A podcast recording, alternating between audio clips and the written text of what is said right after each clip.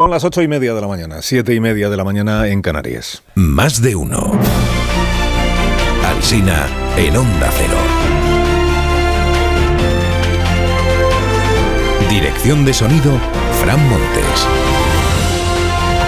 Producción, María Jesús Moreno, Marisol Parada y Alicia Eras.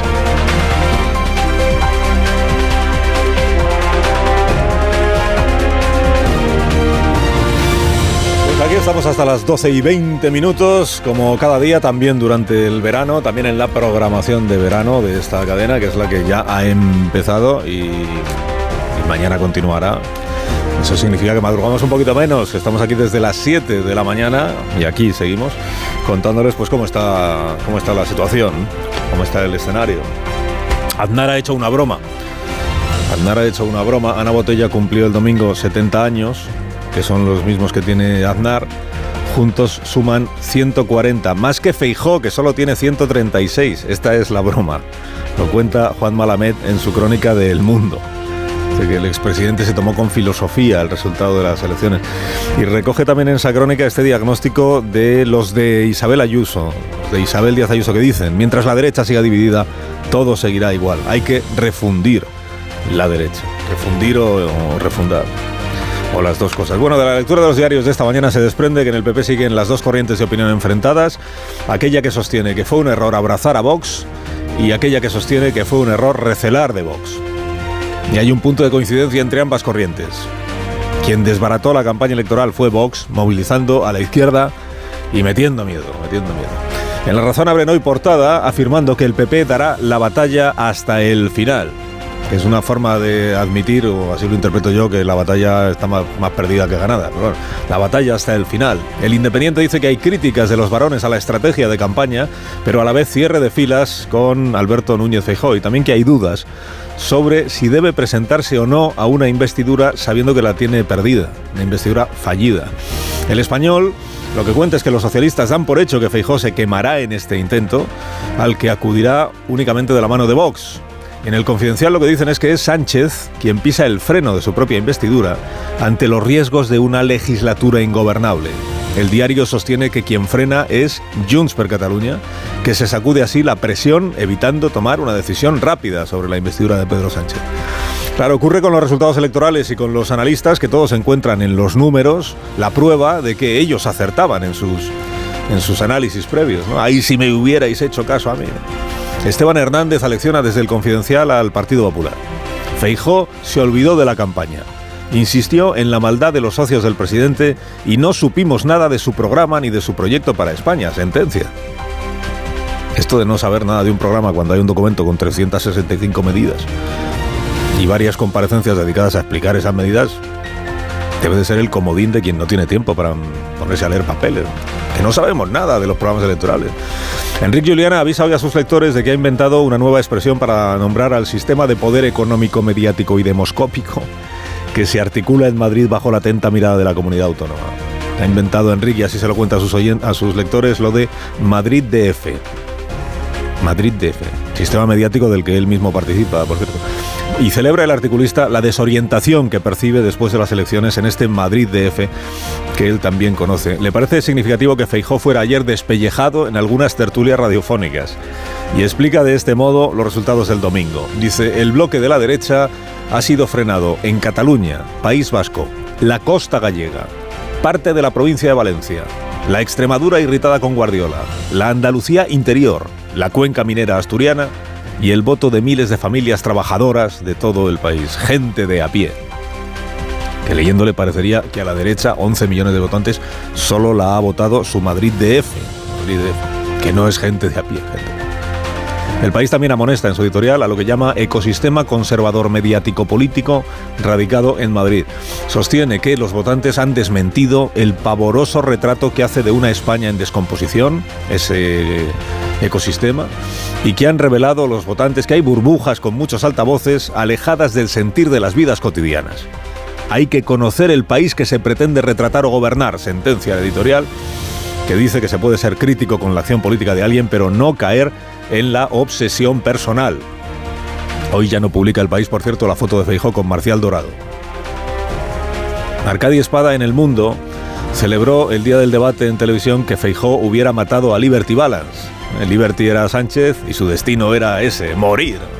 Bueno, hoy se pregunta ¿Qué razón podrían tener los votantes catalanes para votar a Feijó, un hombre cuya máxima aspiración era hacerse con el espacio del nacionalismo, aunque ese espacio incluyera el nombre y la marca prófuga de Junts per Catalunya? Sostiene el articulista que Feijó señaló en varias entrevistas a Xavier Trías como el hombre que debía gobernar Barcelona. Título en portada de la vanguardia hoy, Sánchez y Puigdemont dispuestos a dialogar para la investidura. El gobierno, dice este periódico, está abierto a explorar fórmulas para evitar nuevos encarcelamientos vinculados al proceso independentista.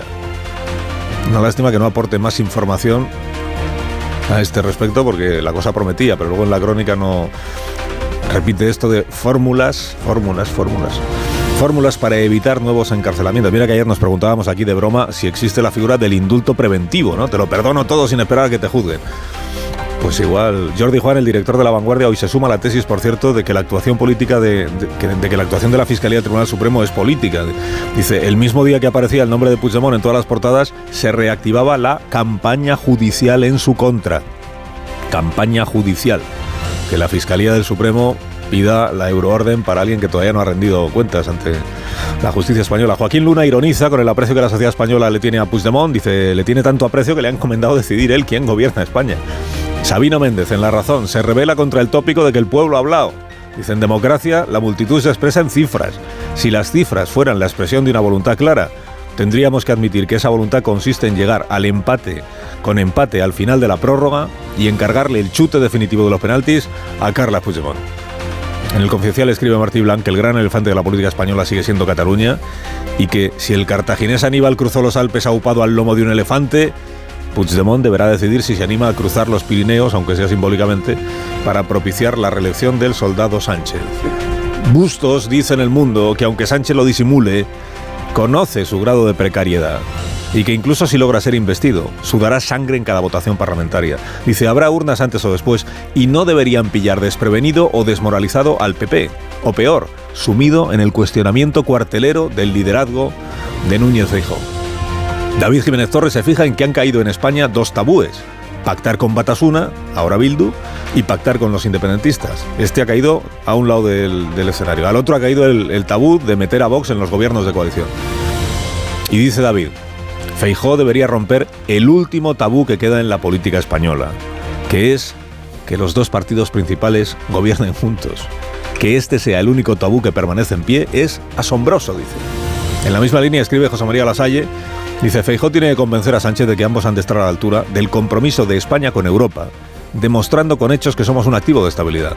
La única salida es un gobierno del PP que pacte con los socialistas una agenda europea y permita colocar a un español en condiciones de presidir la Comisión Europea. Ese español sería Pedro Sánchez. Jorge del Palacio sostiene en ABC que el PP se ha colocado en un callejón sin salida cuando ha querido hacer política antisanchista desde las premisas del sanchismo, a saber, pactando con Vox al tiempo que sostenía que lo mejor para el país era apartar a Vox del gobierno central. Receta el articulista Feijó desafiar a los líderes de Vox y seducir a sus votantes con propuestas inteligentes. Dice, es muy difícil que el PP gobierne con Vox, pero sí podría hacerlo gracias a los votantes de Vox. Añade Ignacio Camacho en ABC que a diferencia de la izquierda, que desde Zapatero se sostiene desplazándose a su extremo, la derecha solo puede construir mayorías sociales desde el centro y los dichosos pactos territoriales han espantado a los sectores urbanos eclécticos y a los simpatizantes socialistas insatisfechos. Y termino más allá de la política con el premio al titular de la mañana, que yo creo que lo merece Pedro Alberto Cruz en La Razón. El título dice, Elon Musk mata al pájaro de un tiro, porque ha cambiado el logo del Twitter, que es propiedad de Elon Musk. Y ahora es, eh, en lugar del pájaro, que es al que se refiere el, el redactor, es una X blanca sobre fondo negro. Y dice Pedro Alberto que el fundador de Tesla no deja de intervenir en Twitter para realizar anuncios a cual más bizarro y sin sentido. Dice, contra la lógica no solo empresarial, sino de la cultura pop, ha decidido cambiar el pajarito azul del Twitter por una X que en el contexto de Twitter no dice nada. Su dinero es, y está dando un curso acelerado de cómo perderlo.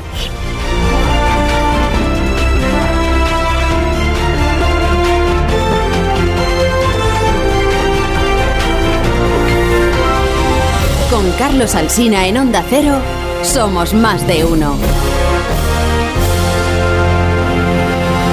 El español que está de temporada de patata nueva, Patatas Hijolusa, te trae las mejores variedades para disfrutar de este alimento en su mejor momento. Aquí llamamos las patatas. A ver esa foto, decir patata. ¡Hijolusa! Es que decir patata es decir hijolusa. Por eso, cuando nos busques en el supermercado, dale la vuelta al envase y encuentra nuestra marca para garantizarte una gran calidad en tu mesa. Patatas hijolusa. Amamos las patatas.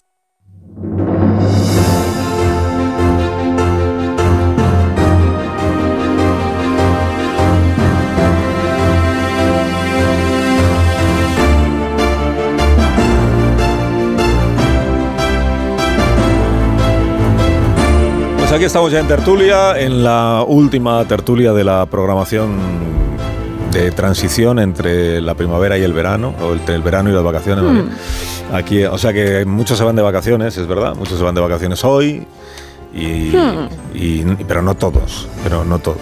Entonces, bueno, el gallo La Torre ya se despidió ayer. Dijo, ahí os quedáis, dijo, literal- literalmente, como dicen los jóvenes ahora. Literalmente dijo, ahí os quedáis, y se marchó, por eso hoy ya no está. Eh, si hace la brújula o no, pues mm, lo ignoro por completo. Posiblemente no, pues porque es muy de escaquearse siempre que puede. ¿Quién más se va de vacaciones? ¿Casimiro García Vadillo? No, no. Mañana. Por la noche. Mañana por la noche. O sea, vas a apurar, eh, digamos, un Ah, día y pues medio más. Un día y medio más, por si acaso de aquí a mañana por la noche se despeja quién va a gobernar. Exacto. España. Hay que dar 24 horas más siempre. Ignacio Varela, buenos días. Hola, buenos días. ¿Cuánto Carlos. tiempo sin verte, Ignacio? Sí, ¿verdad? Parece que, parece que en vez de dos días han pasado dos meses. Sí, pero han cambiado muchísimo las cosas, ya comentaremos ahora, sí. Paco Maruenda, buenos días. ¿Qué tal? Buenos días. Que tampoco se va de vacaciones nunca, porque no le gustan. No le gustan las vacaciones, es verdad. Eh, hola Marta García, ayer ¿cómo Hola, estás? Carlos Alsina, ¿qué tal? Este tono de felicidad absoluto es porque... No sé de qué me hablas. Porque pasado mañana es víspera de viernes Sí, que terminas y me da hoy. igual. Y me da igual que sea viernes, que sea jueves, Que, que, da termi- igual. que terminas hoy, que ya lo he entendido. terminas hoy. Amón Rubén también termina hoy. Buenos días, Amón. No está. Rubén. No está, Amón. Uy, otro que se ha ido ya. No participa hoy en el programa. Ah, pues si no hay casera, nos vamos. Ah, que se ha ido ya de vacaciones también. Ah, pues está bien saberlo. Está bien saberlo. Bueno, que eh, lo de Twitter, aquí, de los aquí presentes, ¿quiénes estamos en Twitter? Ninguno, ¿no? O sea, yo no estoy. Ah, Paco sí. Sí, casi menos. Ah, estáis todos menos yo. Sí, mira, yo, vale, pues entonces explicadme en qué consiste esto, que le han cambiado el logo y ya no hay un pajarito, sino una X y esto que... Pues yo tengo Twitter abierto y aquí tengo el pajarito, debe ser un... No, no, pero yo Ah. a mí esta Está, está escondido para que no le peguen el tiro y se me ha quedado aquí guardado. Esta mañana me Ah. ha aparecido la X. A Es ver. una cosa muy curiosa. Sí, pero, sí. pero el cambio a qué se debe, ¿Qué es A de mí que- me sale el Pues pajarito. que como Elon Musk necesita hacer algo para que parezca que ver. está gestionando la empresa y no sabe cómo. Es que es el símbolo suyo, él lo utiliza. el de Musk. Sí. Ah, la X. La X la utiliza en todas las empresas que va creando, le pone una X. Bueno, como es un tipo peculiar, debe tener alguna razón eh, que, de- que desconozco. Pero por eso ha puesto la X, que es horrible. Me parece que el pajarito era simpático, era entrañable. Pero bueno, como es el dueño, es su dinero y si quiere quemarlo, como tú bien decías, lo va quemando a una velocidad espectacular. De todos los problemas que tiene Twitter, y son muchos, de verdad que el logo no era uno de ellos. Y anda que no tiene Twitter problemas. Bueno, pero que alguna razón tendrá, ¿no? El dueño de la empresa tampoco querrá tirar el dinero, por mucho que tenga, a los, a los ricos, ricos, ricos, de verdad, que tienen muchísimo dinero, no les gusta tirarlo, ¿eh? No les gusta, son muy mirados. Dilapidar el dinero no... O sea, que igual ha hecho un estudio de estos que se hacen de... eh, ¿Cómo se llama? Re- rebrand. rebranding, que significa cam- renaming, cambiarle el nombre, el logo, las cosas. Y a los ricos, ricos, ricos de verdad, que además son listos, no les gusta exhibirlo tampoco. Exactamente. Pero también hay ricos de verdad que son tontos, ¿eh? No lo Sí, olvidemos. sí, absoluta- también absolutamente. mucho dinero y mucho ego, que es una de las cosas que más influyen en los negocios O de que creen como más que mm, donde ellos llegan, tocan con la varita mágica y lo convierten en oro. Entonces, Igual que como cree decía- que, que el pajarito se convierte en una X y eso puede No, pero- darle un empujón a Twitter increíble. La verdad es que eh, tontería.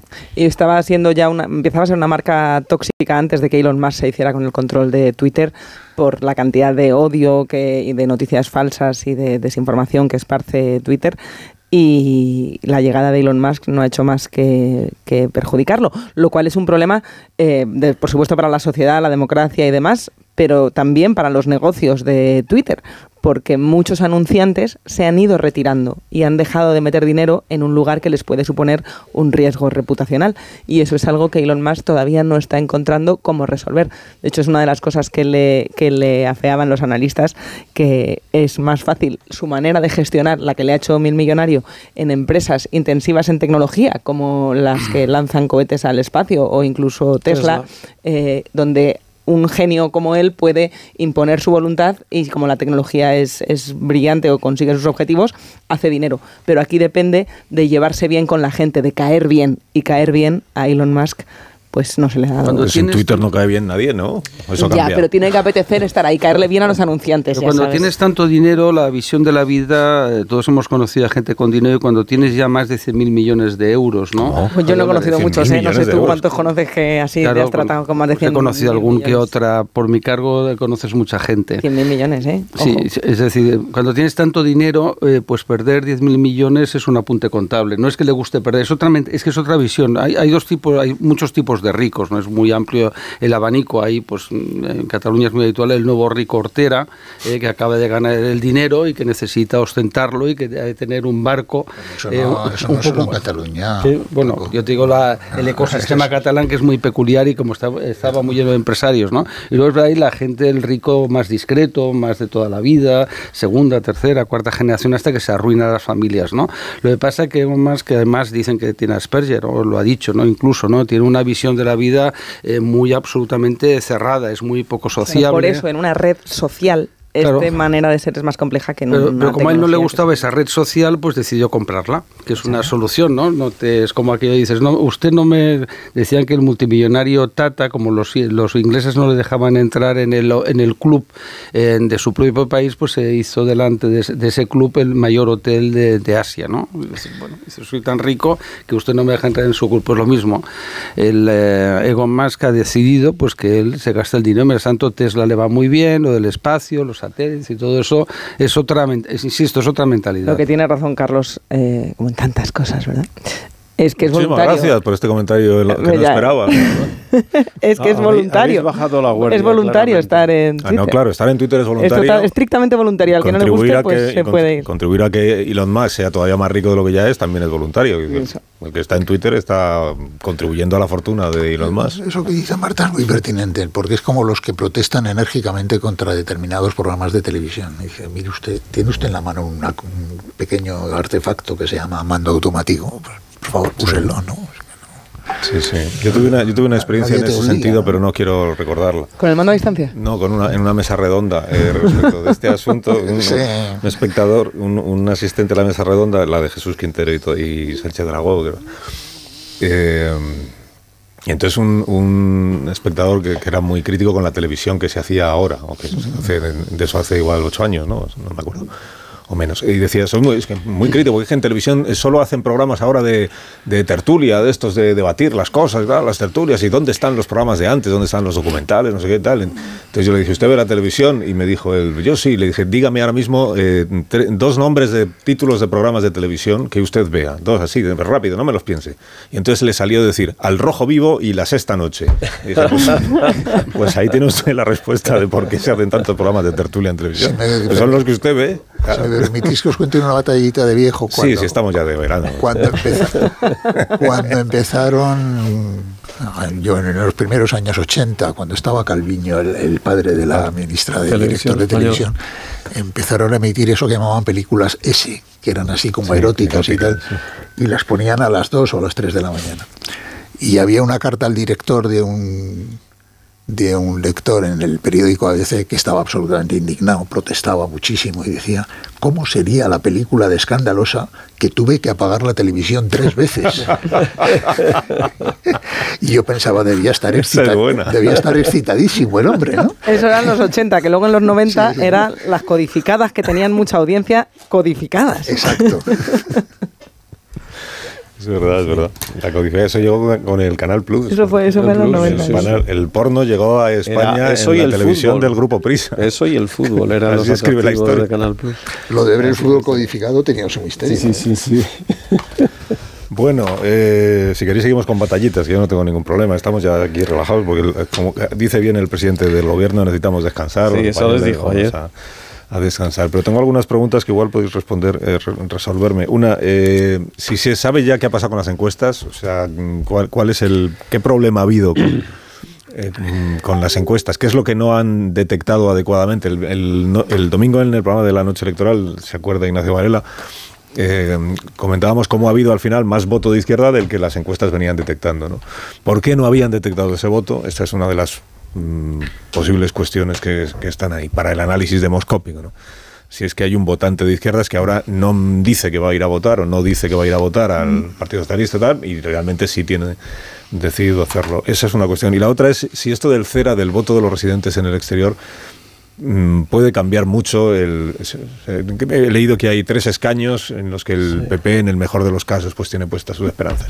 Uno, uno es en Madrid, otro es en Málaga, me parece. En Málaga y en Girona. Girona. Y otro en Girona, que está con 300 escaños. En realidad el que el único en el que tienen posibilidades reales es en Madrid. En Madrid bas- bastaría con que los votos del CERA, que pueden ser en torno a 40.000, porque fueron 24.000 la otra vez, bastaría con que se reproduzca la misma distribución en el voto del CERA que en el voto presencial para que el escaño diera la vuelta. O sea que sí que hay bastantes posibilidades. Los otros dos yo los veo muy difíciles. Y que el PP se pusiera de 136 en 137. 137. Y eso creo que es lo que haría que la investidura de Sánchez requiriera del voto afirmativo de al menos un diputado de Junts por Cataluña. ¿no? Exacto. Para centrar un poco el asunto. Bueno, esto lo del CERA. ¿Y de las encuestas queréis decir al- alguna Sí. cosa? Porque- Bueno, yo- yo creo que bueno, Ignacio eh, nos dará su docta opinión porque sabe más que nosotros de esto. Pero, claro, lo que yo sí que creo que ha ocurrido es que eh, las grandes encuestadoras, y ahí, o sea, en la noche electoral estaban dos de las grandes, GAT3 y Sigma 2. Es verdad que una daba más representación al PP que la otra, pero las dos se equivocaron. Se equivocaron por bastante. Y yo creo que mm, el error que se ha cometido, por cierto, ayer conocimos la porra de Iván Redondo que le daba 161 al PP, eh, ahí ha pasado algo. Y ese error en la valoración, que evidentemente yo no creo que sea voluntario, sino que se trata de un error, de algo que ha fallado en el mecanismo, pues es verdad que ha condicionado bastante eh, la manera de comportarse del Partido Popular. ¿Por qué? Pues porque eh, los errores que cometía demoscópi- demoscópicamente no tenían coste. O sea, estábamos aquí diciéndoles, el pactar con Vox es un error, esto es una equivocación, pero ¿cómo pacta usted con Vox? ¿Cómo lleva ese doble juego de por pactar en Valencia, Extremadura y luego decir, no, no, yo con estos señores no quiero nada, pero eso es un error? ¿Cómo pacta usted con este partido que tiene estas políticas y tal, no sé qué? Pero, hombre, si en los, tus encuestadores de cabecera te dicen que tienes 155, tú lo que dices, oye, pues vamos en moto. Pero O sea, entonces, entonces el problema a lo mejor no son las encuestas, sino eh, guiarse solo en función de Eh, las encuestas en vez de en función Pues- a los principios. Pues, pues eso no te quepa ninguna duda, pero que es ese error, ese desenfoque de las encuestas ha condicionado, sin duda, determinadas decisiones.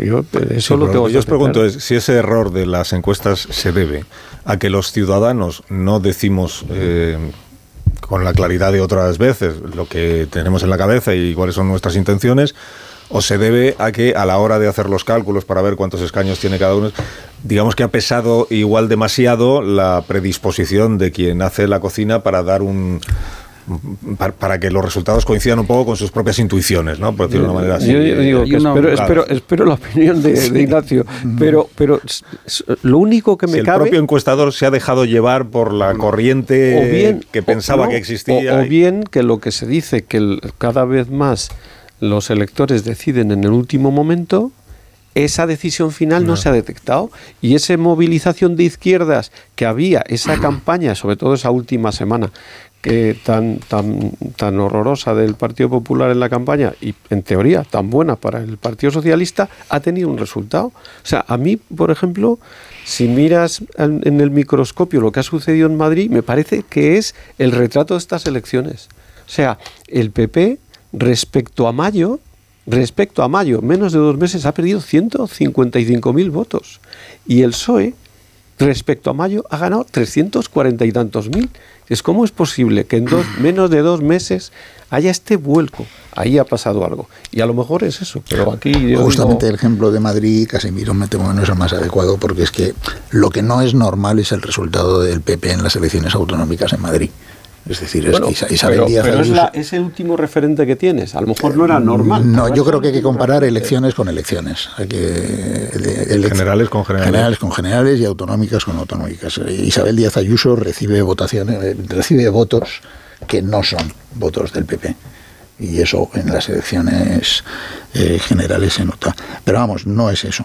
Eh, a ver, por no meterme en, en líos, yo, yo creo que hay, en líos técnicos, quiero decir, eh, yo creo que también tiene que ver con que les pedimos a las encuestas más cosas que van más allá de lo que pueden dar.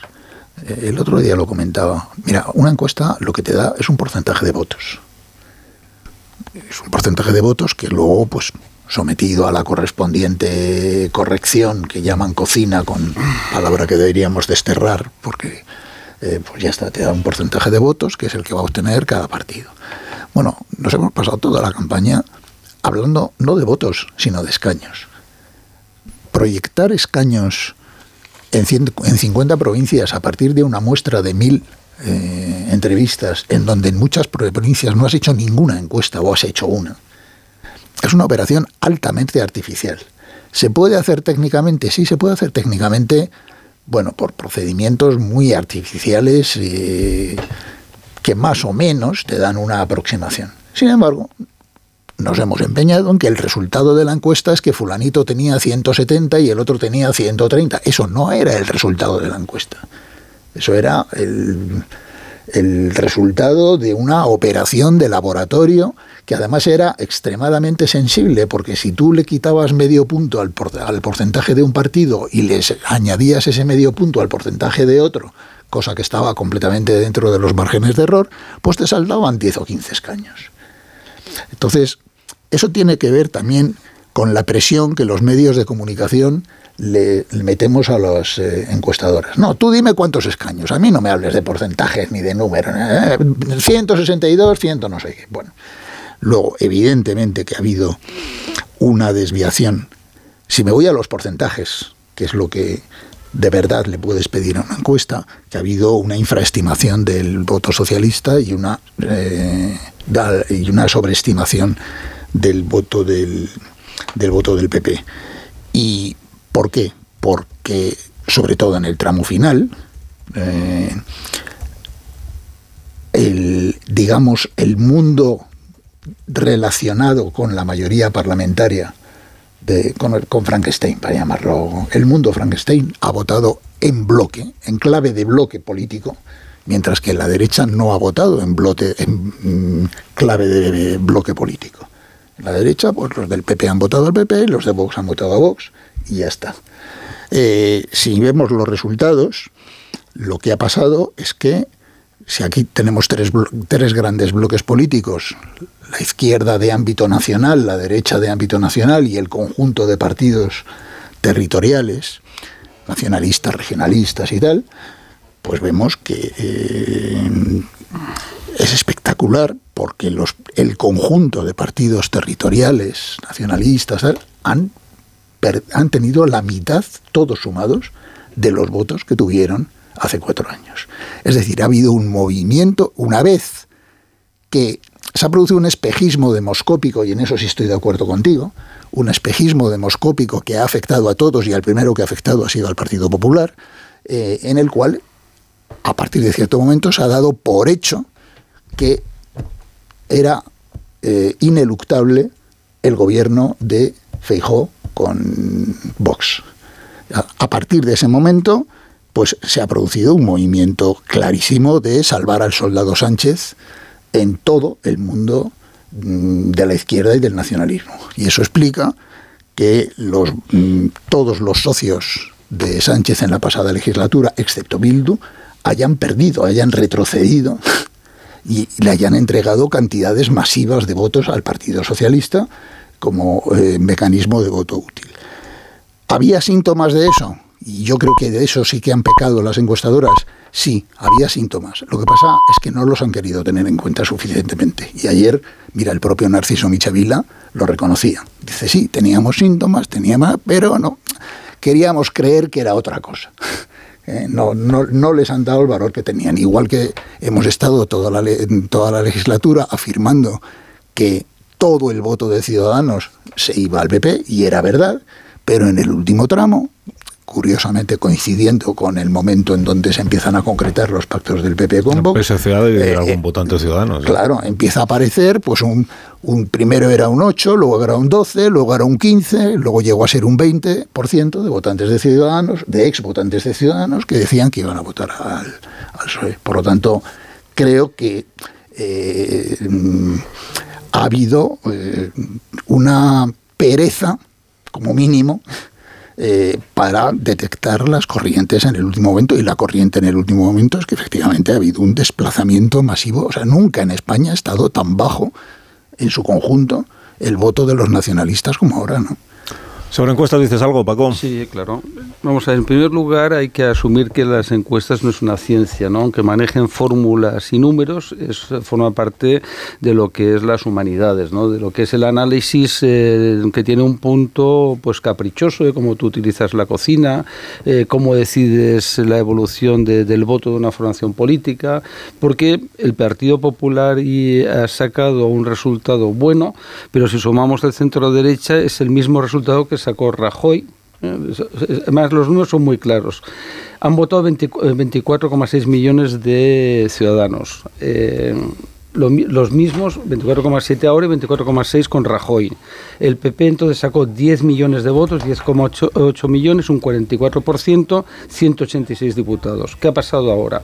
PP 8 millones, Vox 3 millones, total 11 millones de votos, un poquito más que la vez anterior, 44,9% y solo 169 diputados. Ese es el dato objetivo. Ha habido una movilización del centro derecha, vamos, incuestionable, eh, potentísima, etcétera.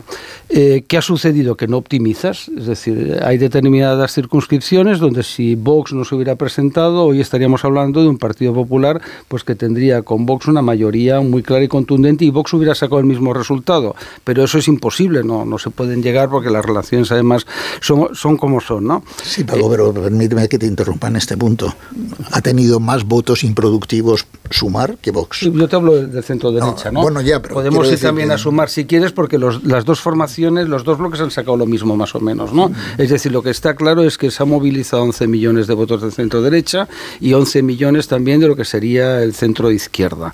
Eh, ¿Cuál es el problema para, mm, para el PP? Que no ha detectado o no ha sido capaz de detectar que Sánchez ha hecho una campaña muy hábil cuando se da cuenta del desastre y es del miedo ha generado una campaña del miedo de que viene Vox, los derechos, el fascismo, la ultraderecha, eh, los medios gubernamentales han estado volcados de una forma impresionante, el diario gubernamental todos los días daba dos artículos de opinión dedicados a atacar al Partido Popular y a Vox, al, riesgo para las mujeres, bueno, unas cosas absolutamente disparatadas, ¿no? Pero eso funciona, es decir, la campaña del miedo eh, se demuestra una vez más, pero además no es, no no es nuevo, lo hizo Felipe González con el Doberman, acordémonos, es el primero que saca a pasear al Doberman y lo sacó a pasear muchas veces, incluso antes de, las elecciones eh, que es derrotado el 96. ¿no? Lo sacó Zapatero, por supuestísimo, el pacto del TINEI. Es decir, aquí hay una voluntad muy clara de la izquierda monclovita de eh, las dos Españas, del guerra civilismo, etc. Es decir, cuando se dice que están en riesgo los derechos de las mujeres, que es una estupidez, ¿no? Es que hay que ser ignorantes para decir esas cosas. Pero bueno, en el Estado de Derecho, eh, por la libertad de expresión eh, ampara incluso a los necios, ¿no? Porque no hay ningún riesgo, es decir, el gobierno de Vox no puede quitar derechos a las mujeres, es decir, pero bueno, se dice y queda ahí establecido. Al colectivo LGTBI, pues oye, si una persona es homosexual o de cualquier parte del colectivo LGTBI, pues puede seguir siéndolo sin problemas, no lo van a detener por la calle. Pero la propaganda mediática hace que la gente crea esa barbaridad y eso compensa pues lo que a muchos militantes socialistas y votantes socialistas les molesta de los pactos de Sánchez. Y por eso el sanchismo, lo que pasa vamos a ver, que eso sería otro tema que hablaremos supongo. Ahora iremos, sí. Exactamente, cómo van a, conseguir gobernar. lo cierto que nos preguntaba, ah, perdona Marta. Sí, em, es que eh, ahora con, la, con el replanteamiento, las, la, autocrítica que se está buscando dentro de las eh, agencias de encuestas electorales, me recordaba mucho a lo que pasó en 2008, cuando la crisis de Lehman Brothers y cómo se puso el foco en las agencias de rating. ¿Qué había fallado para que las agencias de rating, os acordáis, para que Fitch, Moody's y todas las demás, que tenían un 90% del análisis de mercado, hubieran fallado tanto para no anticipar los riesgos? Y en aquel momento se dijo, y de hecho hasta se cambió incluso la legislación, que, que, no, podía, no podía ser que fueran consultoras y policías y consultoras a la vez. Y creo que ese es un problema que está pasando en España y con las encuestadoras, que no son tan independientes como deberían ser si tienen una agenda política detrás o si tienen afinidades y los partidos saben cuál es su, su encuestadora más afín. Eso las hace, claro, perder independencia. Y por, conozco mejor el mundo de las agencias de rating que el de las encuestadoras y, no, sé cuánto estoy estirando la metáfora. Y también en aquel momento se exigió a las agencias de rating a la hora de valorar los riesgos de los mercados financieros una transparencia que no tenían hasta entonces, una independencia que no se les había exigido hasta entonces y a lo mejor las mm. encuestadoras eh, tendrían que empezar a plantearse. Tenemos también una parte de culpa los medios de comunicación porque... Bueno, es que a veces eso porque, porque estamos empeñados, empeñados en tener muchas encuestas y muy baratas. Y una buena encuesta es un producto caro. Entonces estamos comprando eh, productos de muy mala calidad técnica. Eh, eso es, eso es así. Se han publicado en, bueno, pero los partidos esta, sus propias encuestas. En, esta, campaña se han publicado 500 encuestas. ¿eh? Y es verdad, los partidos tienen y también se han. De hecho, a ver, para.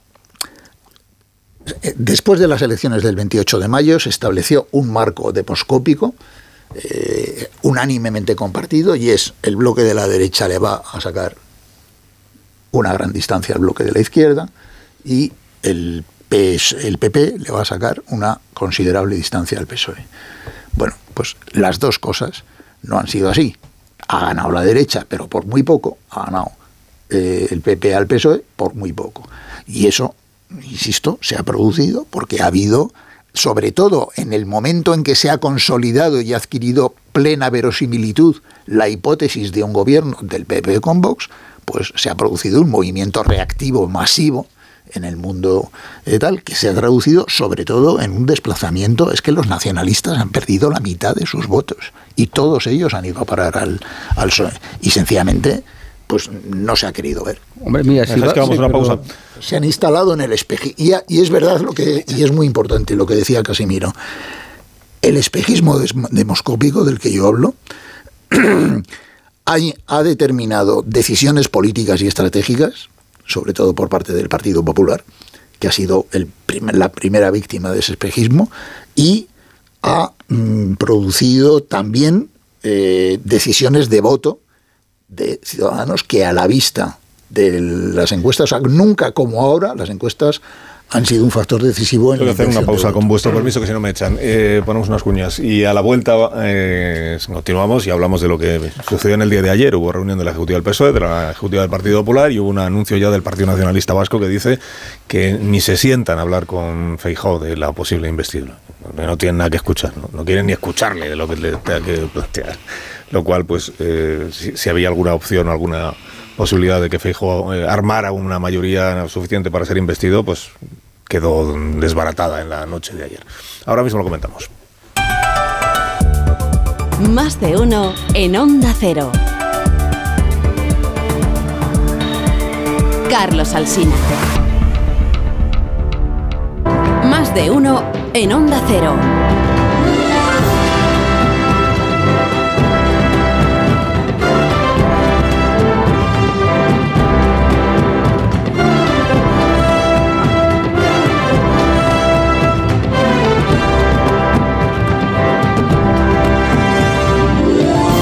Y 14 minutos de la mañana, aquí estamos en Tertulia con Maruenda, con García Ayer, con Varela y con García Abadillo, analizando la digestión electoral. Eh, hoy tengo tres capítulos de digestión electoral que comentar con vosotros. Uno, eh, empezaréis por el que más os, seduzca o os interese. Eh, uno, el, silencio que ha decretado el Partido Socialista. Ayer se reúne la Ejecutiva, pero no hay rueda de prensa. Y eso que estaba, creo que anunciada. No hay rueda de prensa porque no hay nada que comentar a los españoles, más allá de lo que ya había dicho el presidente Sánchez. ¿Qué se sabe de esa Ejecutiva? Pues que Sánchez les dijo a los suyos que no habrá repetición electoral y que la democracia encontrará una fórmula de gobernabilidad que la mayoría de ellos interpretaron como que Sánchez ya tiene pensada cuál es la fórmula para seguir gobernando él. Todo el mundo interpreta que está hablando de su investidura, no de una gobernabilidad en manos de cualquier otro, de su investidura. Dos, que el Partido Popular también reunió a su dirección y que Núñez Feijóo ha dicho que ya está, ya ha iniciado los contactos para intentar una investidura que él sabe que no va a sacar adelante, pero bueno, por intentarlo, oye, que no quede, y porque entiende que su obligación es, intentarlo. Esos contactos eh, son, según él mismo contó, el de UPN, que es el que le ha salido, pues bien, porque el, diputado de UPN, como todo el mundo sabía que iba a hacer, pues ha dicho que sí, que apoyaría la investidura de Fejo. Que por tanto, en lugar de 136 síes, ya tiene 137. Y hasta ahí llega la suma porque Coalición Canaria le ha dicho que bueno que pueden hablar, pero que no está por la labor. En principio, eh, el Partido Nacionalista, bueno, Vox no, Vox no se ha manifestado, están en ello, pero tampoco parece que tiene mucho, mucho entusiasmo por comprometer su voto favorable a la investidura. Y luego porque el Partido Nacionalista Vasco, que esta es la novedad de la noche de ayer, tercer escenario interesante, el PNV ya se ha reunido a la dirección y ya han decidido que con Feijó no tienen nada de lo que hablar. Por lo menos nada que tenga que ver con la investidura. Entonces Ortúzar le comunicó a Núñez Feijó que, no, que, no tienen interés en escuchar lo que tenga que decirles si se trata de hablar de la investidura. Es decir, que la única investidura que el PNV se plantea entonces es, entiendo yo, la de Pedro Sánchez. Y añado, y añado, que hubo un mensaje de Pedro Sánchez a Núñez Fijo, que yo creo que, mm, yo tengo entendido que es un WhatsApp, pero no una conversación telefónica en el que Pedro Sánchez lo que le dice a Núñez Feijóo es esperamos a que sin felicitarle por cierto por la victoria en las elecciones que esta costumbre la ha perdido el Partido Socialista, que le vamos a hacer? Al menos en su dirección nacional. Lo que le dice es, esperamos saber el resultado definitivo con el voto de los residentes en el exterior, el voto del CERA. Cuando tengamos ya el Parlamento definitivo, hablamos. ¿Hablamos de qué? Pues, pues se verá, porque hasta ahí llega la comunicación que han mantenido. Pues, pues sí que le ha dado la conversación. Pues es que yo creo que no ha sido ni conversación, creo que ha sido un intercambio de WhatsApps entre el presidente del gobierno en funciones y el ganador de las elecciones generales, que se ve que no tienen nada más que decirse a estas alturas de la digestión electoral. Bueno, ¿cuál de estas tres eh, o cuatro elementos os parece más interesante? Silencio en el PSOE, Feijó lo intenta, aún sabiendo que lo tiene complicado, el PNV que ya dice que se olvide, y el mensaje breve y un poco críptico de Pedro Sánchez a Núñez Feijó respecto de hablamos, hablamos, hablamos de qué es lo que hacemos. En realidad, de las opciones que hay sobre la mesa, solo hay de verdad dos. Aunque ya con la edad que tenemos alguno en política nada se puede descartar, pero realmente solo hay dos opciones. O un gobierno, un Frankenstein 2, una reedición del gobierno de coalición con apoyos de los independentistas que ahora cobrarán más caro ese apoyo, o una repetición electoral. O sea, es que yo no veo otra opción realista sobre la mesa. Todo lo demás, pues es pues un poco ganas de hacer el paripé. O sea, que evidentemente eh, Feijó tiene 136 escaños y ese esfuerzo de hablar con unos y con otros, pero en el PP saben, como sabemos todos, que eso no va a tener un resultado positivo no, no, no lo va a tener y por lo tanto, bueno, pues eh, forma parte de lo que es la escenografía en política. Entonces, en el otro lado, pues eh, lo que se nota es una eh, autosatisfacción quizá exagerada, porque en el PSOE han interpretado que esos 122 escaños son un aval para hacer todo lo que quiera Pedro Sánchez, que no es así, porque en ese voto como decíamos antes, hay una parte de voto prestado, voto para frenar a Vox, pero no mucho más. Y mm, lo que han decidido es, bueno, pues que se desgasten nosotros. Ya nosotros ahora no tenemos prisa. Si es que además Pedro Sánchez va a seguir siendo presidente del gobierno en funciones. En, en, cualquiera de las hipótesis, él va a seguir ahí. Por lo tanto, eh, tranquilidad absoluta. Yo creo que esas esperanzas que tienen eh, en que se pueda reproducir el Frankenstein em, eh, tienen bastantes problemas. En primer lugar, porque la clave de esa nueva reconstrucción es un partido que es Junts, que tiene como líder a un señor que está fugado de la justicia española y que va a poner el precio carísimo y que ERC ya dijo eh, en la noche electoral eh, Rufián, dijo una cosa muy importante, lo importante no es lo que tienes, sino lo que vale lo que tienes. Es decir, que van a poner muy caros esos escaños, aunque hayan perdido seis, ellos saben que lo que tienen vale mucho y lo van a poner caro. Es decir, va a haber una negociación muy complicada para el Partido Socialista. Oye, se irán de vacaciones y estarán en la playa estupendo y dirán que han derrotado a la burbuja del antisanchismo, pero lo que les espera después de esas cuatro o cinco semanas de, de relax va a ser durísimo. Y yo creo que por mucho que lo intente Pedro Sánchez, va a tener muy difícil el reconstruir ese, ese nuevo Frankenstein. Fuera de micrófono yo le decía a Ignacio que yo prefiero la esperanza de unas nuevas elecciones a reproducir otro Frankenstein en peor. Y él me decía que, que la repetición nunca da nada mejor, sino que probablemente dé algo peor.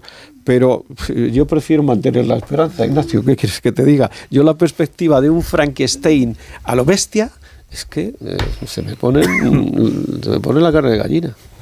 Ignacio. Sí. bueno, no hay es que no, no solo no tengo ninguna esperanza de que la, una repetición electoral mejore el panorama eh, o lo clarifique. No, es que yo creo que la repetición electoral en sí misma es eh, la suma de todos los males sin mezcla de bien alguno. Es decir, el país no nos podemos acostumbrar eh, a que por sistema aquí hay que repetir las elecciones sistemáticamente. Esto es una circunstancia que en el mundo democrático no se produce jamás o prácticamente jamás. Eh, y en España lo hemos tomado como hábito. No solo se toma como hábito, sino que, que ya desde el principio, desde antes de votar, desde antes del domingo, ya había varios partidos políticos, sobre todo el Partido Socialista, que estaba considerando esa hipótesis. Es decir, que había que su plan B, su plan B era el bloqueo. Bueno, a mí eso eh, a Marta le gusta hablar mucho de principios y hace muy bien. Bueno, pues a mí, desde el punto de vista de los principios democráticos, me parece una aberración. Y me parece que si eso se instala en el sistema político español como hábito, eh, pues damos un paso más en la destrucción de la democracia en España. O sea, más allá de las consideraciones tácticas o estratégicas, parece que eso habría que evitarlo a toda costa, ¿no? que los parlamentos fracasen uno detrás de otro. Eh, es evidente que tenemos un, lo que los británicos llaman un parlamento colgado. ¿Se puede desbloquear la investidura? El único que lo puede desbloquear, todos lo sabemos, es Pedro Sánchez, si consigue eh, esta mezcla con Puigdemont y tal. La paradoja de la situación de Pedro Sánchez es que siendo en el Frankenstein 2, en el hipotético Frankenstein 2, más fuerte numéricamente de lo que era anteriormente, sin embargo es mucho más débil políticamente en términos políticos. O sea, si se puede desbloquear la investidura, lo que no se puede desbloquear es la legislatura. ¿Eh? Porque ¿cómo va a tener que gobernar Pedro Sánchez en el supuesto de que consiga el, el, el voto o la abstención de Puigdemont? Primero, no lo va a necesitar solo para la investidura va a necesitar que Puigdemont lo vote sistemáticamente en todas las votaciones, por lo menos en todas las votaciones que requieran mayoría absoluta, que son muchas en el Parlamento, eh, empezando por los presupuestos. Segundo, va a tener un bloque heterogéneo con socios completamente enfrentados entre sí, porque compiten electoralmente entre sí, es decir, Junts compite con Esquerra, mm, el BNG eh, compite con el propio Partido Socialista en Galicia, en el País Vasco el PNV y tal, va a haber el, el poder territorial va a estar completamente en manos de la oposición. Eh, o sea, eh, cuando se reúna la conferencia de presidentes, perdonad, se va a encontrar con 11 o 12 presidentes del Partido Popular. Y en la Federación de Municipios con dos tercios de las grandes ciudades con alcaldes del Partido Popular. En España, gobernar contra el poder territorial es una cosa muy complicada. ¿eh? Eh, aparte de la mayoría absoluta en el Senado. El Senado se le desprecia un poco, puede hacer poco, pero puede estorbar muchísimo ¿eh? si se pone. Pero muchísimo. Ayer me estuve leyendo, releyendo la Constitución y el reglamento del Senado, y esto Paco pues nos lo podrá explicar mejor. Bueno, eh, tiene un calendario electoral en el que los socios se van a convertir en rivales del Partido Socialista. Galicia, Cataluña y tal, es más dependiente del PSC de lo que lo ha sido nunca.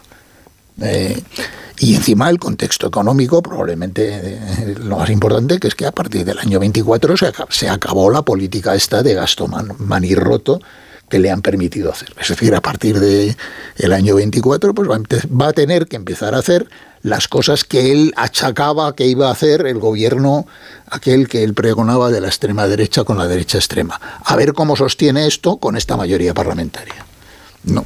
Y por último, tiene como socio de coalición de gobierno propiamente dicho, una cosa que se llama Sumar, que no es más que una confederación de siglas, de 15 siglas, en las cuales no hay disciplina orgánica ninguna, porque es que Yolanda Díaz no tiene poder orgánico sobre Sumar. Ahí manda Compromís, manda Errejón, manda Colau, no sé qué. por lo menos Pablo Iglesias tenía algo consistente, tenía una estructura, tenía tal. Por lo tanto, eh, y además no puede esperar nada de la oposición. ¿eh? Ya no se puede pasar la legislatura diciendo que la oposición no arrima el hombro.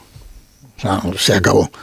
Entonces yo creo que o vamos a una legislatura, si Sánchez gobernara, eh, o vamos a una legislatura corta, en el cual la mayoría parlamentaria puede estallar en cualquier momento de la legislatura, o hay que entenderse con el PP. A mí lo que me produce, y esto ya sí que así hago una declaración de principios, lo que me produce mucha tristeza es que digas, aquí solo hay dos opciones, que son o un gobierno como el que eh, estamos describiendo, o una repetición electoral, que me parecen dos catástrofes políticas que lo único que hacen es proseguir en el proceso de demolición del orden constitucional y de la democracia en este país, y nadie mencione la única opción eh, sensata, que es imposible, naturalmente que es imposible. El drama es que sea imposible. Que la han hecho. La única declaración sensata. Si en este momento, con este Parlamento que ha salido y con la situación del país, si fuéramos italianos,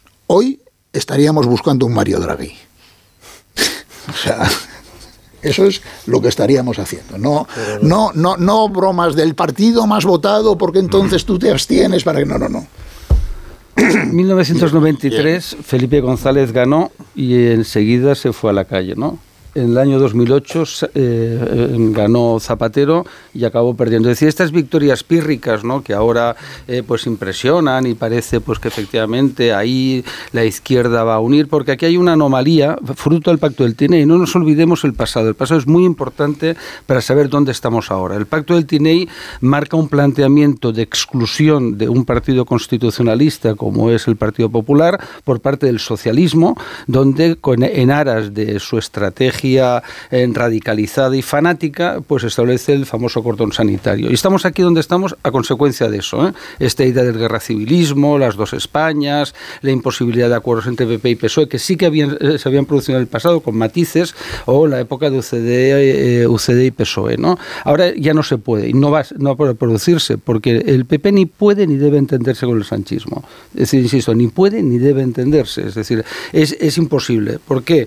Porque una formación que pone sobre la mesa pues a los independentistas cuando se dice, no, es que el PP está aislado. Hombre, aislado, al centro de votado 11 millones de votos, ¿no? Es verdad que el PNV, que es un partido pues que va a la suya y que tiene... Yo los admiro mucho porque no, no, es, no engañan. Ellos eh, lo que van es a hacer eh, caja y siempre intentan hacer caja. A mí me tocó cuando estuve en el gobierno por relacionarme con el PNV como es normal y no te engañan. Ellos, España les importa un pepino más allá de que sea una vaca la que puedan ordeñar y sacar lo máximo posible, como hacen los nacionalistas catalanes. Pero el PNV es más de derecha que el PP. Es decir, el PNV ideológicamente está más cerca de Vox. Si sacas el componente nacionalista, el componente identitario, es si el País Vasco fuera un país independiente, entre comillas, el PNV estaría situado en el espectro del Partido Popular, por supuesto, y algunos sectores, insisto, al lado de lo que es Vox. Si nos vamos a Cataluña, pasa exactamente lo mismo. Es decir, Junts per Cat es mi tierra y creo que lo que diré no es ninguna exageración, es muy de derechas, vamos, eh, lo que es Cat es muy de derechas. Por tanto, si alguien piensa de que ahí es que están con la izquierda, es que España es de izquierdas, es que no es de izquierdas. Es más, si tú sacas de España, y que yo os interprete, yo que soy catalán, no lo digo, pero yo, vamos, sería horrible ¿no? que sucedía, pero si tú sacas Cataluña, el PSOE no vuelve a gobernar en su vida prácticamente. Es decir, el, el resultado electoral sería para el PSOE absolutamente demoledor. Por tanto, eso de que España es de izquierdas o que España, el sanchismo y tal, en mi modesta opinión es eso. Entonces, hasta que no se acabe el pacto del TINEI, lo que significa ese giro del socialismo alejándose del constitucionalismo, que le había caracterizado, insisto, hasta el pacto del TINEI, lo que era Felipe González, etcétera, pues yo creo que las posibilidades de acuerdo con el centro derecha son absolutamente nulas porque la estrategia es estigmatizar, ¿no? Es decir, es mentir permanentemente, es decir, pues que corren eh, que hay riesgo de los derechos eh, fundamentales, es controlar las instituciones, es decir, hacer una serie de cosas que no se habían hecho nunca y hemos llegado con el sanchismo al límite ya más extremo de cargarse la separación de poderes. Bueno, el Congreso que va a salir de estas elecciones es lo que más se parece a España ahora mismo. Y es así de complejo, así de contradictorio. Son 11 formaciones políticas difícilmente conciliables entre sí. No sé si los políticos que tenemos, Ignacio, serán capaces de evitar la repetición electoral, eh, pero tampoco estoy segura de que eso realmente ponga en riesgo la democracia. Lo que está, nuestra democracia es en proceso de transformación desde que en 2015 se desmonta el bipartidismo el sistema tal y como lo veníamos conociendo desde la transición. Todavía ha pasado poco tiempo y estamos en ese momento de reajustes. Los líderes no están a la altura de las circunstancias del cambio que estamos viviendo y no están desarrollando la, el entendimiento necesario para una situación tan, atomiz, tan atomizada y tan compleja. Pero va a haber menos formaciones en la Cámara en este Congreso de los Diputados de que había antes. También es verdad que sumar agrupa muchas coaliciones, o sea que es, es una agrupación un poco trampa. Pero vamos, que, que, que, no, que lo que estamos es viviendo una transformación. No creo que sea necesariamente el, el anuncio de un abismo. Vamos a ver si se logran entender y si se repiten las elecciones, que a mí de hecho es lo que me parece que están preparando ambas formaciones, PP y PSOE, en esta puesta en escena del intento de ir a la investidura.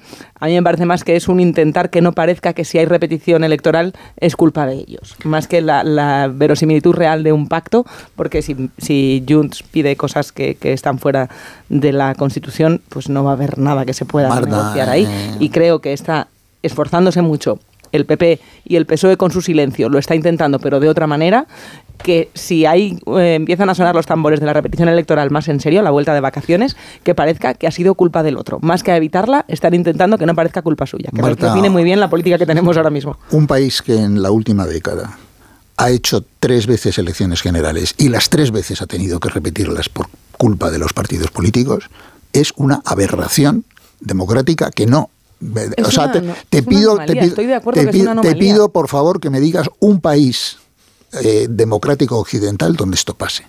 Bueno, no tenemos, o sea, tenemos eso, ejemplos. No sé, Italia, desde luego, no sería el país que elegiría para parecerme. Eso significa, en términos de salud democrática, Israel, te lo puedo asegurar. Eso, eso, Bélgica, eso, significa. En Bélgica estuvieron 500 y pico días sin gobierno. Puedes estar sin gobierno, lo que tienen, tú, lo que tú quieras. Ahí una, que bueno. la repetición electoral se convierta de antemano en un principio estratégico. Estoy de acuerdo bueno, en va, que no es deseable. A lo mí, que no estoy no, de acuerdo que no sea es deseable, que no. en riesgo la democracia. O sea, a mí me, parece, me parece que es espantoso. Estamos o sea, de acuerdo en no que eso es o sea, desautorizar a los votantes Pero, una vez de, y hasta que usted no vote como a mí me gusta, es, seguimos es repitiendo. totalmente cosa indeseable, es que pero una cosa horroroso, y otra cosa es que ponga en peligro los cimientos del sistema. es que No, lo tenga- pone en peligro junto con muchas más cosas que están poniendo en peligro los fundamentos del sistema. Pero- A mí me parece por que por ejemplo, sistema todo lo que ha pasado en este país en los últimos Vale, cuatro años. está cambiando y no sabemos decís, hacia dónde. Pero es una opción.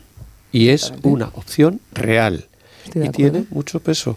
Además, Ignacio, hay pasa una cosa. O sea, es una opción los- real los- porque es la que quieren que haya. Exacto. Sí, sí, O sea, pues sí, por eso es real, porque quieren. Entonces, además aquí, al final los partidos políticos, eh, nos guste o no, lo que persiguen luego dicen el interés de los ciudadanos, vale, pero lo que persiguen es su propio interés.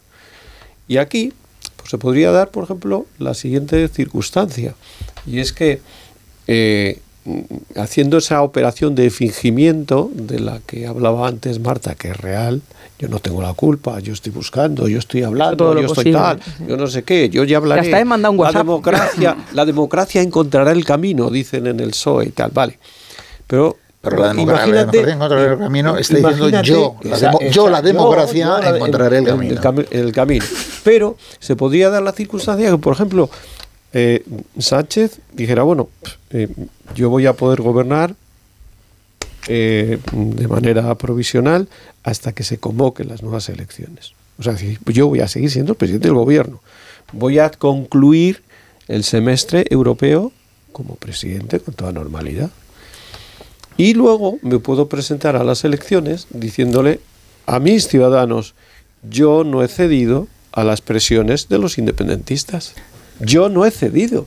Es decir, yo he tenido que soportar estas presiones porque yo lo que quiero hacer es un gobierno de mayoría y un gobierno sensato. A ver qué argumento tiene el PP para decirle, oiga, usted se ha vendido a los nacionalistas, usted se ha vendido a... Fíjate si es disruptivo lo de la repetición como principio, no como resultado Pero si- si estoy de catastrófico acuerdo, de un fracaso político, sino fíjate si es disruptivo que, mira, yo ayer por la tarde hablaba con un con una persona que acaba de ser elegida diputada y tal, de lo que habría que hacer, y yo le decía, mira, lo sensato pensando en el interés del país a medio plazo sería tirar por aquí. Y me respondía, tienes toda la razón. Lo sensato, lo bueno para el país y lo que deberíamos hacer pensando. Ahora bien, si hay repetición de elecciones, eso electoralmente nos viene muy mal. Luego, claro, como tenemos que prepararnos para el escenario de la repetición de elecciones, no podemos permitirnos el lujo de pensar en lo que es sensato a medio y largo plazo para el país, incluso para nuestro propio partido en ese caso, lo decía. Eh, Porque claro, porque hay una parte de nuestros votantes a los que no les va a gustar. Y entonces, pues resulta que si en seis meses hay que votar, pues estamos aquí comprometiendo unos votitos por apostar estratégicamente por lo que sé que es bueno para el país. O sea, hasta ese punto llega a ser disruptivo que la repetición de las elecciones se convierta no en una excepción, sino un hábito. Hago una pausa y continuamos, que este es un punto interesante de la, creo, de la conversación en el que estamos. Esto es lo que dice Jiménez Torres en el, en el artículo del Mundo. Lo del uni- el último tabú que queda por caer en la política española es el del entendimiento entre el PSOE y el PP en una situación como esta para sacar adelante una investidura y para sacar adelante un gobierno. Pero el entendimiento mm, no existe porque no quieren que exista. Claro, Cuando se dice esto, sale un parlamento ingobernable. Todos los parlamentos son perfectamente gobernables si los partidos que forman parte de ese parlamento, sobre todo los que más diputados tienen, están por la labor de que sean gobernables. Es que la expresión parlamento colgado se la inventaron los británicos, que han tenido unos cuantos. No recuerdo que en, el- en la historia del Reino Unido se hayan repetido unas elecciones. Colgado eh, también puede sonar a, a mal de la cabeza. eh, no, no, no, no, pero ellos, pero ellos lo llaman así. Eh, y luego, claro, a mí me parece muy bien y tal. Esta- estas historias, mayoritario es est- más fácil, ¿eh? estas historias de, de los cinturones sanitarios y de usted no puede pactar con este partido y tal. Y se pone, por ejemplo, como el ejemplo Alemania. En Alemania, efectivamente, la derecha digamos constitucional o democrática No o pacta con moderada la extrema derecha. no pacta con la extrema Pero derecha gobiernan con los juntos. Y la- y la- y la- y- Pero sí gobiernan Sí, juntos el Partido, Partido Socialdemócrata y el Partido Conservador. y el Partido Socialdemócrata no pacta con Die Linke, ¿verdad? Pero que el- Ahora la que es lo- derecha alemana puede pactar con más gente también. No- Claro, no- natu- naturalmente. ¿Qué es lo que pasa? Que la señora Merkel dice, yo, de hecho, ha llegado a prohibir a varios de sus, mientras estuvo allí, a varios de sus eh, eh, gobernantes en los Länder que formaran gobiernos con la extrema derecha, Sí, incluso renunciando a esos gobiernos, pero porque sabe que al día siguiente se puede sentar con los socialdemócratas y con los verdes y con los demás partidos demócratas. Ahora, si lo que creamos es un foso en el cual todos los circuitos de comunicación transversal están absolutamente... No los hemos creado Una pausa. nosotros. Tendrán que hacer absoluta- mirar ellos, No los hemos creado nosotros. O sea, es que la política española está gravemente enferma desde hace una década y no lo queremos reconocer. Punto de que ahora nos... nos No está en transformación, eh, Una pausa. está en, en involución. Pon la pausa, que si no, no calla. involución. Que no calla. Pausa, pausa. Más de uno. Onda Cero. Carlos Alsina. ¿Sabes lo que son los hadas? Más de uno. Onda Cero. Carlos Alsina.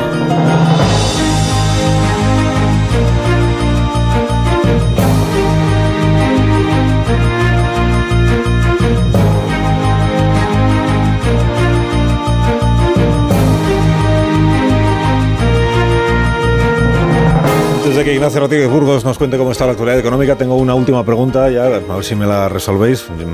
Creo que estáis respondiendo muy disciplinadamente a las cuestiones que os planteo.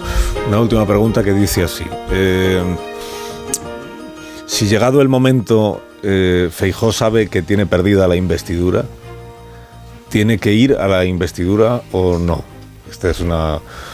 Pues claro, mm, hay un precedente, que es que el- el- en teoría el rey don Felipe le va a encomendar la investidura, eh, al menos la prim- el primer intento, a que ha ganado las elecciones, porque está un poco en... Salvo que alguien le diga, tengo ya hecho un acuerdo para formar gobierno, pero claro, en, la última vez lo que pasó, bueno, la última vez ya no recuerdo si fue la última o la anterior, pero eh, hubo una vez en la que Rajoy, y eso sí fue un hito, porque nunca antes había pasado algo parecido, Rajoy le dijo al rey, muchas gracias por la oferta, pero no me interesa, entonces que pase el siguiente, y ahí es donde Sánchez tuvo...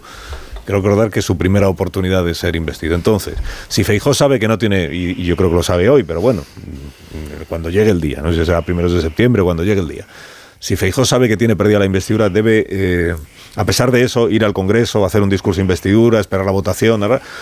O, no, porque veo que hay opiniones de todo tipo. Hay quien en el PSOE dicen que vaya, que vaya la investidura, porque así quedará retratado como en soledad, bueno, en soledad con el grupo más nutrido de la Cámara, pero, pero sin más socio que Vox y además se, se quemará en el intento. Y otros que dicen es su responsabilidad institucional. Si ha ganado las elecciones, pues tiene que por, por lo menos que intentar la investidura, aun sabiendo que no le van a dar los números. Eh, ¿Tenéis posición sobre este asunto, criterio sobre este asunto? Que se Yo, yo creo que debería ir. Que debe. Debe. O sea, otra cosa es la pequeña estrategia política de si tal la soledad, no sé qué, pero debe de ir. O sea, él ha ganado las elecciones, debe de ir. Y además yo creo que tiene la oportunidad de hacer un discurso de, de abrir otras vías que no sean las de siempre y a- siquiera plantear, aunque sea desde el punto de vista teórico, hipotético, como queráis, la posibilidad de que pudiera haber un gobierno de coalición, concentración, acuerdo, pacto, lo que sea, para que se visualizara, el ciudadano visualizara que hay alguien que dice lo que pensamos muchos, que esa posibilidad, oye, sería buena para el país. O sea, que no desaproveche la ocasión. Ahora, si no va, pues yo creo que Rajoy quedó mal no yendo y si Feijóo no va, pues quedará mal. Ah, Los Pues de en mi opinión, en mi opinión, si la si en el momento en que le llama el rey a consultas existiera una mayoría parlamentaria alternativa consolidada, firmada y comprometida, es decir, existiera la certeza absoluta de que otro candidato tiene una mayoría parlamentaria, eh, en pura ortodoxia Es que no del, va- sistema, no lo va a ver, del sistema parlamentario, le debería recomendar al rey que encomendara la, función de gobierno a aquel que tiene consolidada. que no lo va a ver. Bien, como no lo va a ver, su obligación es eh, ir a la investidura, sobre todo porque mientras no haya una primera sesión de investidura, no es posible que empiece a funcionar el famoso reloj de la democracia. Ahora, si para ese momento Pedro Sánchez es capaz de presentarse ante el rey diciendo yo tengo la confianza mayoritaria de la Cámara y aquí están las firmas de los diputados, eh, que me va, ¿qué tal? En ese momento, lo lógico es decir, oiga, pues el que tiene la mayoría parlamentaria, que se... Y si tomamos como si tomamos como precedente a Rimadas, cuando Rimadas no se presentó eh, habiendo ganado las elecciones, por más que no tuviera mayoría, se ve lo huérfanos que, de- que, que dejó a los electores a los que había convencido de que había ganado las elecciones y ya sabemos lo que pasó Pero después por pero buscar un arrima- precedente en el que no ir a las a la investidura aunque no te dé la suma Pero pues Arrimadas salió. en ese momento sí que sabía que había una mayoría parlamentaria alternativa consolidada, firmada y comprometida. Sí, pero aún que así era la de los hubiera tres. tenido la oportunidad de tres. escenificar- O sea que Arrimadas actuó conforme a la pura ortodoxia del régimen parlamentario. Sí, pero dejó huérfanos a muchos votantes que esperaban ver, aunque fuera la puesta en escena de lo que hubiera sido su opción política, que es la opción que tiene Feijóo. Estoy de acuerdo con Casimiro. Pero es diferente porque en el caso, aquí eh, es el presidente del Parlamento de Cataluña quien decide. Aquí es el rey. Es decir, no es el presidente del Congreso, sino que el, el- el presidente del Congreso es un mero transmisor de la voluntad del rey. Es un acto personal. Él va a escuchar a todos y al finalizar, que es lo que hizo con Rajoy. ¿Por qué Rajoy se negó y acertó? Porque era una trampa. Es decir, él ya sabía que había un pacto eh, con, eh, los, eh, con Pablo Iglesias, se había dicho, el mismo día se publicó, por cierto, no lo olvidemos, y se intentó desde la izquierda, como siempre, manipular de qué gran ofensa de Rajoy e insulto al rey. Oiga, mire, quienes insultan al rey son los socios de Sánchez, siempre, permanentemente, ¿no? Entonces, eh, ¿qué tiene que hacer Feijóo? Pues tiene que acudir a la investidura, tiene que pedirlo, salvo que el rey no se lo encargue, que el rey diga, eh, eh, he escuchado los distintos candidatos, eh, distintos portavoces, he llegado a la conclusión que la persona que puede serlo es Sánchez, ¿no? Pero si no, Feijóo, aunque vaya a la, a la- al fracaso, por una razón muy sencilla. A mí esta, esta cosa que se dice a veces, ¿no? No, es que el PP está solo. Oiga, mire, yo quiero que el PP esté solo. Yo no quiero que esté con Otegui, que es el jefe del aparato político militar de ETA, ¿no? Pues no lo quiero, lo siento, soy así de, de extraño y de raro, ¿no? Y no quiero que esté con Junqueras y no quiero que esté con, eh, con Puigdemont, ¿no? Y no quiero que esté con los 16 partidos de Sumar, no, no me parece bien. ¿Me gustaría que hubiera una socialdemocracia como la época de Felipe González? Pues sí, sí, sí, me encantaría, estaría feliz que tuviera eh, pues un resultado positivo. Por tanto, que Feijóo vaya y mm, tú citabas hace un momento el tema económico. El tema económico va a ser un problema para Sánchez, porque ha gastado como si no hubiera mañana. Y hay un mañana. Hablando del mañana tema está económico. ahí. Ignacio Rodríguez Burgo. Hola, ¿qué tal? Buenos días. Muy buenos días. ¿Cómo está la actualidad económica de esta mañana? A ver. Pues mira, las bolsas europeas han abierto al alza, mm, pero no es el caso de Frankfurt, por ejemplo, que está en rojo, ni tampoco de Madrid. La bolsa española ahora mismo baja un 0,37%. Son las siderúrgicas las que más suben, que están al rojo vivo, tanto Arcelor como Acerinos suben, eh, al rojo vivo el acero porque son de las pocas que están en verde. Eh, hay un fuerte temor a un largo periodo de interinidad política, una prolongada negociación para conformar gobierno y que puede terminar después de esta negociación con una repetición electoral. Esto es lo que dicen eh, muchos bancos y agencias internacionales de análisis económico y también, como vemos, política porque se han metido también en el tema político y al fin y al cabo es lo que ahora mismo está interesando a los mercados. Las compañías energéticas, estas sí que van con el kilovatio en rojo, todas están bajando, incluida Naturgy, y eso que ayer casi duplicó beneficios, pues baja Naturgy, Enagas, Acciona, ¿eh? Repsol, eh, la COE, por su parte, ahora mismo, a partir de las 10, el Instituto de Estudios Económicos va a presentar el informe de coyuntura de la segunda mitad del año y lo que va a decir, eh, porque ya nos lo adelantó ayer Antonio Garamendi, es que en la segunda mitad del año se vislumbra una ralentización, un menor crecimiento económico. Lo que no frena el ritmo de crecimiento es el gasto en pensiones. En este mes de julio aumentó el gasto en pensiones en nuestro país un 10,8% y supera ya de largo los 12.000 millones de euros de nómina. Se abonaron 10 millones 55 mil pensiones, las tres cuartas partes son pensiones de jubilación y para que os hagáis una idea, la pensión media del sistema está en 1.195 euros al mes y la de jubilación, la media de jubilación está en 1.375 euros. Así que así viene el día. ¿Te vas de vacaciones? No, no.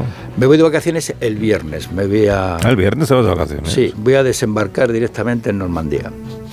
¿En serio?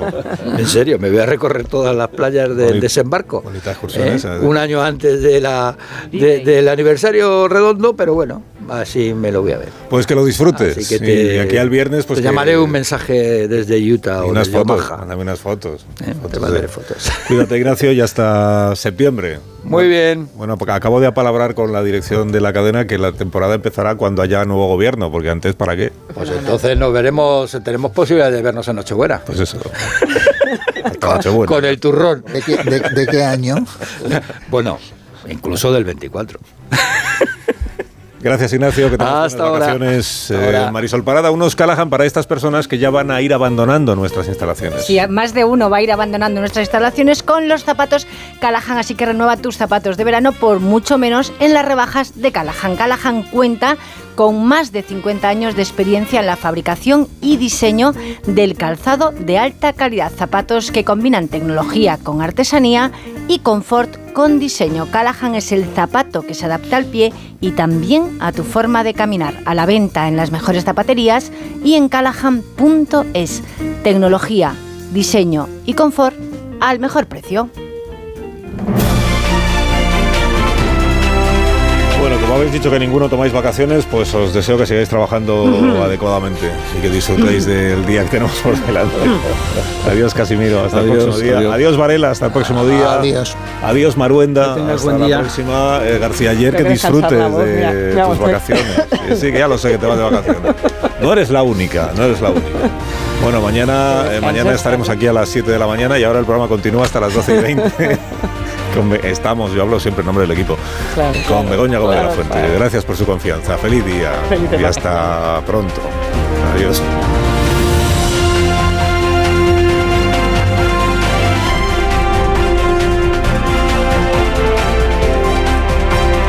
Más de uno. En Onda Cero.